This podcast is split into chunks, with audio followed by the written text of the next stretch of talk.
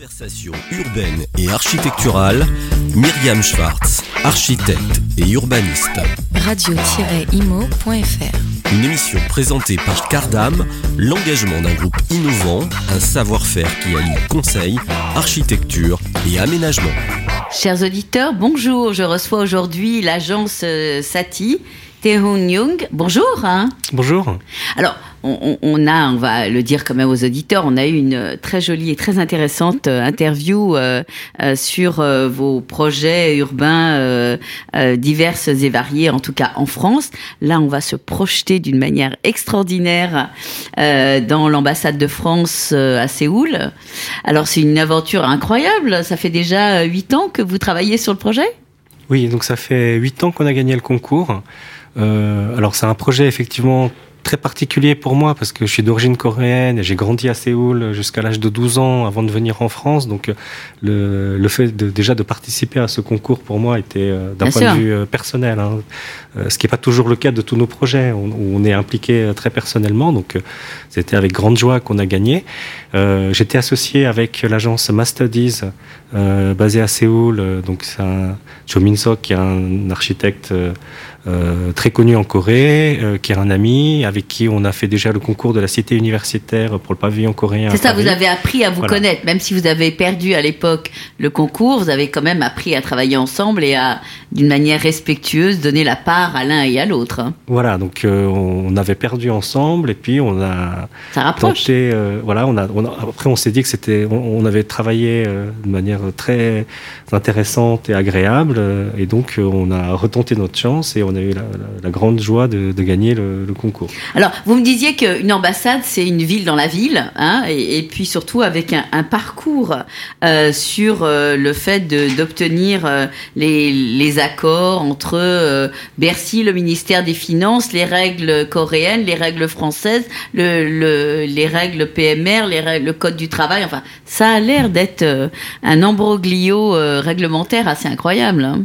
Bah, je pense que quand on- déjà quand on travaille dans, à l'étranger, ben, ça interroge sur notre propre pratique parce Bien que ben, on, on voit que euh, ben, ailleurs dans le monde, les choses sont organisées autrement. Euh, ce qui est très intéressant, c'est que, par exemple, la démarche de, de faire un permis de construire en, en Corée, c'est différent d'ici. C'est, on doit d'abord euh, euh, lancer une démarche. Donc, on dit qu'on va faire un permis. Euh, et puis, il y a des commissions qui sont organisées sur l'architecture, le paysage, le- la, la construction, euh, structure, fluide, etc. euh, qui sont, Et donc, les commissions sont liées à la ville dans laquelle vous travaillez. Donc il y a la commission de la ville de Séoul qui dit oui bon euh, vous nous annoncez que vous allez déposer un permis de construire sur l'ambassade de France à Séoul, mais nous on vous reçoit avant sur les différentes thématiques que vous venez d'aborder pour préparer le permis, c'est ça? Voilà, pour préparer le permis, et puis on montre, euh, selon euh, la phase d'avancement, les étapes du projet, mais qui permet aussi de- d'amender, de, modifier sûr, le projet, et à la fin, on, on rend le, le permis, mais qui a fait l'objet de, de ces donc, analyses. donc il est Voilà. obtenu tout de suite à la limite puisque euh, Oui, normalement, il a été, euh. voilà. Et alors, qu'est-ce qui fait que cette démarche est plus intéressante et quelque part elle est productive de peut-être euh, moins de frustration, une, euh, une- un partage aussi avec l'administration? Bah, Je crois que toutes les démarches ont leur avantage et leur inconvénient, en fait. Donc, euh, c'est vrai que ce qui est intéressant, c'est que, au, au fond, ce qui se passe déjà en France, c'est que quand il y y a les pré-PC, il y a des choses qu'on montre le projet avant. Pour les, pour les gros projets, ça se passe comme ça, mais de manière un peu euh, moins réglementaire. Là, cette démarche-là, elle est réglementée. Et puis, euh, il y a le, ce qui est complexe en Corée, c'est que dans les commissions, en fonction des différentes personnes et des différents sujets, il peut y avoir des avis. Et intégrer ça dans le projet, c'est intéressant, mais des fois, il peut y avoir un côté arbitraire aussi. Bien Donc c'est là où c'est c'est assez délicat. Euh, voilà.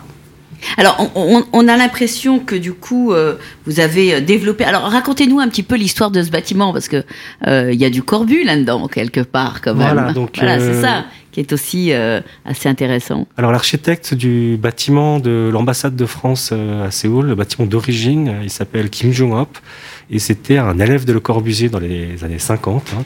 Et il a gagné ce concours-là et construit le bâtiment en 1961. Donc voilà. Donc fortement influencé par la patte de Corbu, pistonné un petit peu par Corbu. voilà, c'est ça? Oui, oui, c'est le Corbusier qui l'avait présenté, qu'il avait présenté et qui lui a donné la chance de pouvoir faire ce concours. Et puis il a été influencé par l'œuvre de Le Corbusier. Il a travaillé notamment dans les années 50 sur le bâtiment de, de Chandigarh. Et, euh, et, on retrouve euh, les registres, euh, le pilotis, le bâtiment en béton brut, et puis le travail sur les toitures avec Ah oui, les toitures sont sublimes. Hein. Qui, Un peu qu'on a comme, influencé comme par Chandigarh, mais aussi par cette idée de retrouver l'identité coréenne dans l'architecture, donc et avec, qui reprend un avec peu un traitement contemporain. courbure, voilà, la courbure des, des, toitures traditionnelles, mais avec un traitement contemporain en béton brut. Alors, c'est vrai que dans les années 60, c'était un petit peu au milieu de nulle part. Aujourd'hui, euh, ce bâtiment, il est inséré avec un îlot vert, puisqu'il y a la résidence aussi, mais entouré de grands buildings. Alors, comment on fait pour le faire euh, respirer? Alors c'est vrai que c'est étonnant. Euh, le site, le site est sur une sur une petite colline comme ça, avec des bâtiments posés dessus et bâtiments de, de, deux niveaux, trois niveaux. Oui, c'est ça, très bas. Et mmh. Et aujourd'hui, il y a des, des grands gratte-ciel partout, et donc la, la ville s'est densifiée euh, avec une architecture générique de tours. Et, euh, et justement, l'ambassade le, le, de France à Séoul, c'est un petit jardin et un petit parc avec des bâtiments posés dessus, c'est un moment de, de nature euh, en pleine ville. Donc c'est un site qui est, qui est, très agréable, et euh, l'idée c'était d'arriver à préserver euh, ses qualités paysagères et de s'insérer discrètement, parce qu'on a la partie extension, et donc d'avoir euh, le de mettre en scène euh, le patrimoine architectural, de retrouver aussi euh, le, le projet d'origine parce qu'il a été très fortement modifié. Ça veut dire que vous faites des démolitions partielles pour pouvoir retrouver. Voilà démolition, et puis il y avait aussi les, les bétons étaient en très mauvais état.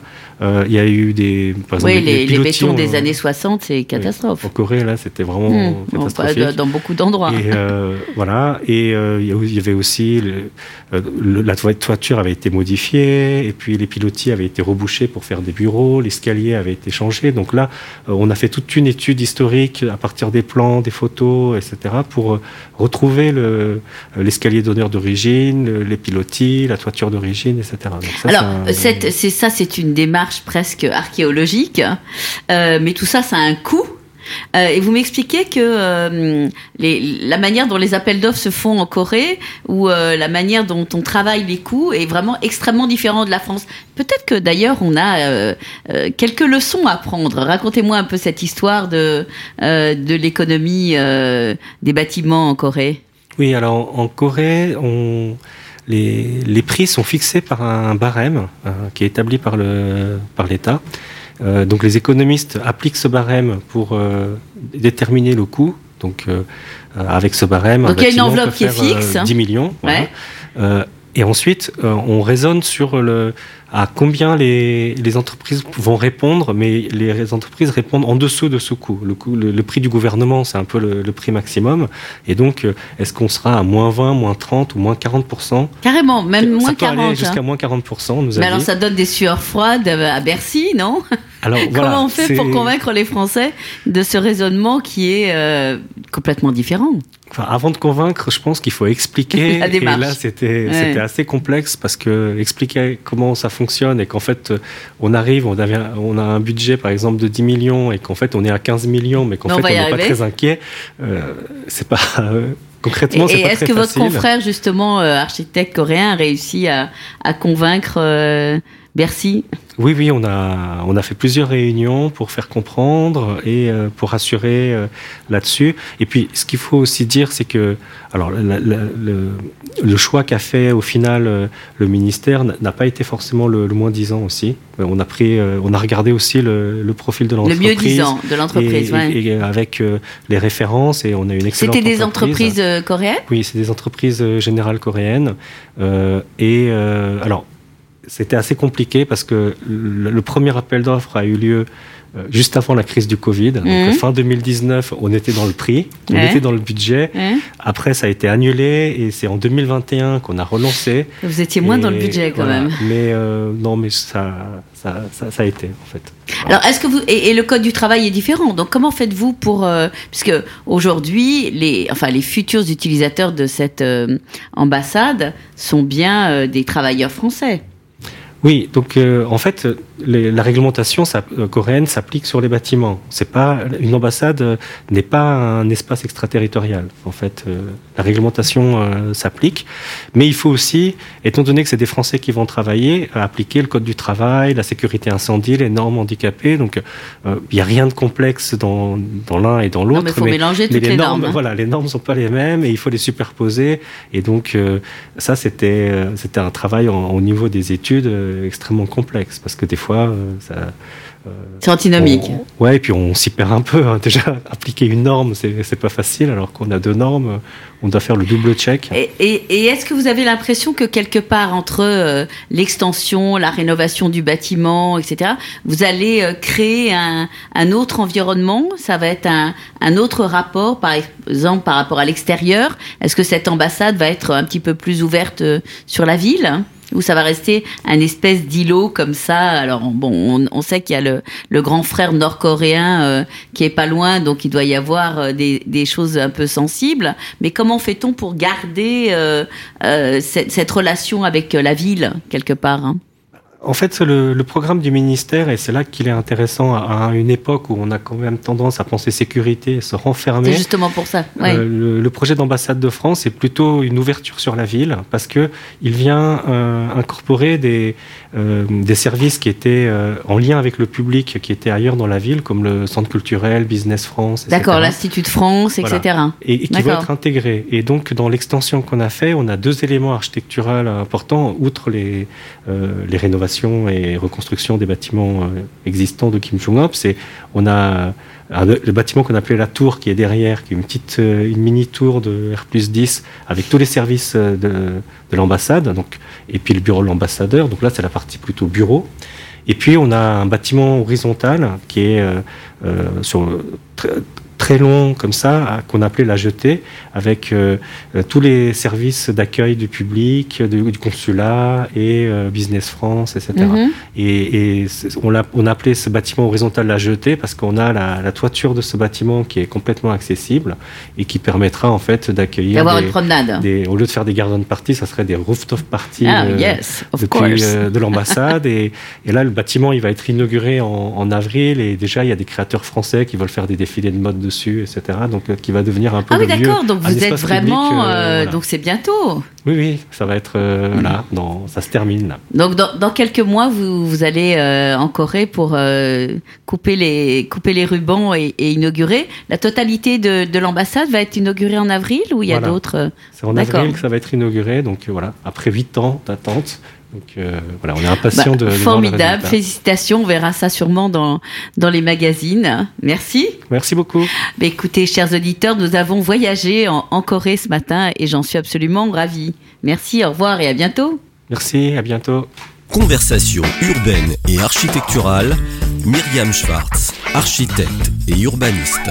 radio-imo.fr Une émission présentée par Cardam, l'engagement d'un groupe innovant, un savoir-faire qui allie conseil, architecture et aménagement.